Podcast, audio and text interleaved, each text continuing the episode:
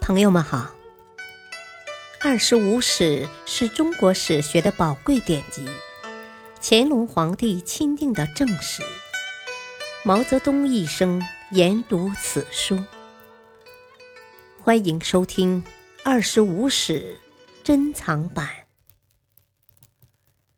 第六部《东晋书》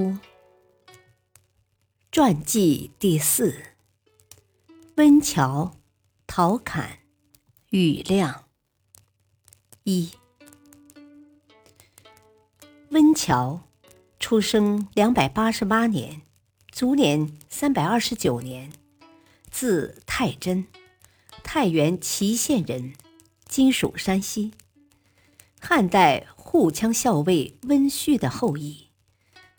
温峤的父亲有兄弟六人，都知名于世。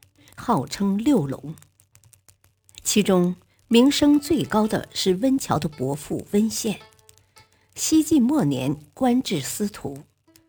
父亲温丹曾任河东太守。温峤生性聪明、博学，而且善写文章，再加上他风度翩翩，善于谈论，凡是见到他的人都很喜欢他。温峤十七岁的时候，周俊征召他做官，他一概推辞不去。后来被司隶校尉任用为都官从事。当时的散骑常侍余固很有名望，但大肆聚敛钱财。年轻的温峤不惧名人，大胆奏和，使都城为之震动。平北大将军刘琨。也很赏识温峤的才气，再加上妻子又是温峤的姨母，就把他调到自己身边当了参军。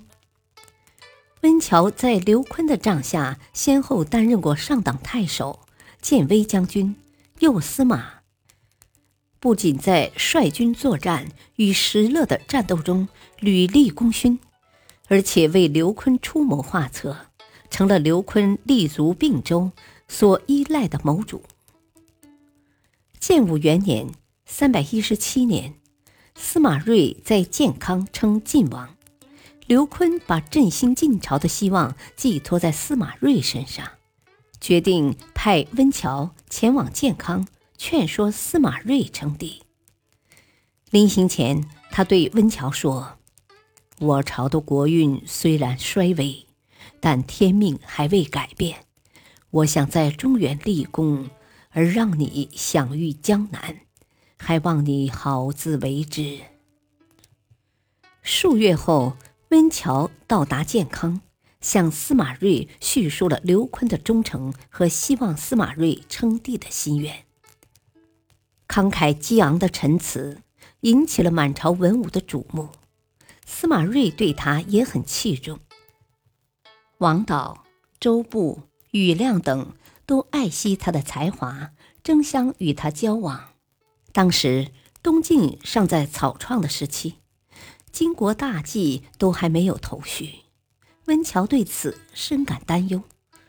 及至与王导畅谈以后，温峤高兴地说：“呵呵，江东自有管夷吾，我再没有忧虑了。”温峤把王导。比作齐国时期的管仲。当初温峤奉刘琨之命前往建康的时候，他母亲坚决不同意他出行。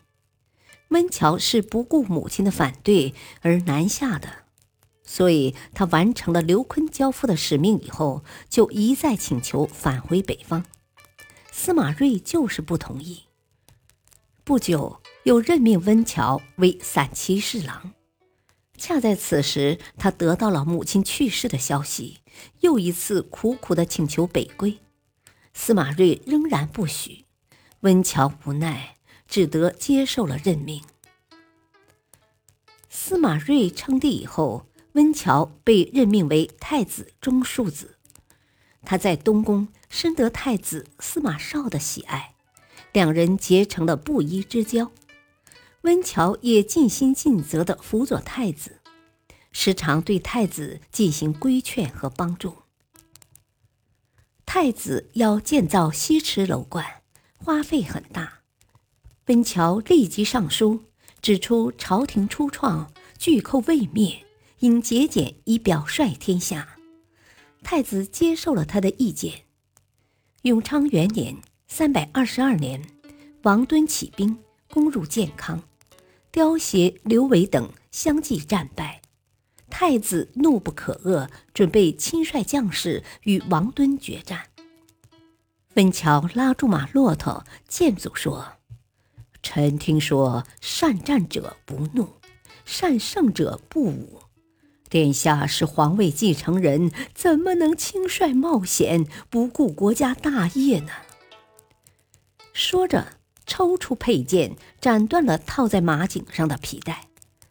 太子才放弃了亲自出战的打算。元帝病死，太子司马绍即位，是为晋明帝。温峤升任侍中，参与朝廷机密，执掌诏书文稿的草拟。不久又调任中书令。明帝对温峤的器重和依赖，引起了王敦的记恨。他逼迫明帝把温峤调为自己的左司马。温峤离开建康，来到王敦的驻地于湖（今安徽羌湖）。他知道王敦对自己心怀记恨，因而对王敦装出一副非常恭敬的样子，还不时提出一些建议以迎合王敦。又费尽心思结交王敦的亲信钱凤，时常称赞钱凤满腹经纶。温峤向来有善于知人的美誉，因此钱凤听了温峤的评论，十分高兴，丝毫不加怀疑，竟引他为至交。泰宁二年（三百二十四年），丹阳尹一职出现了空缺。温峤抓住这一时机，向王敦建议说：“丹阳是朝廷的咽喉之地，您应该自己选择适当的人才。如果朝廷用人，恐怕不能胜任呢。”王敦认为他说的有理，就问他：“谁比较合适呢？”温峤故意推荐了钱凤，钱凤很得意，也推荐了温峤。尽管温峤很想借机脱离王敦，但为了不引起怀疑，还是假意推辞了一番。王敦经过权衡，最终采纳了钱凤的意见，上表举荐温峤为丹阳尹，并关照他留意朝廷的动向。温峤脱身回到建康，立即向明帝报告了王敦的密谋，又与庾亮。共同商议讨伐王敦。王敦获悉以后，怒不可遏地骂道：“我被小人欺骗了。”又写信给王导说：“太真离开我才几天，就做出了这种事情，我要派人生擒他，亲自拔了他的舌头。”不久，已经病重的王敦就以诛杀奸臣温峤等人为名。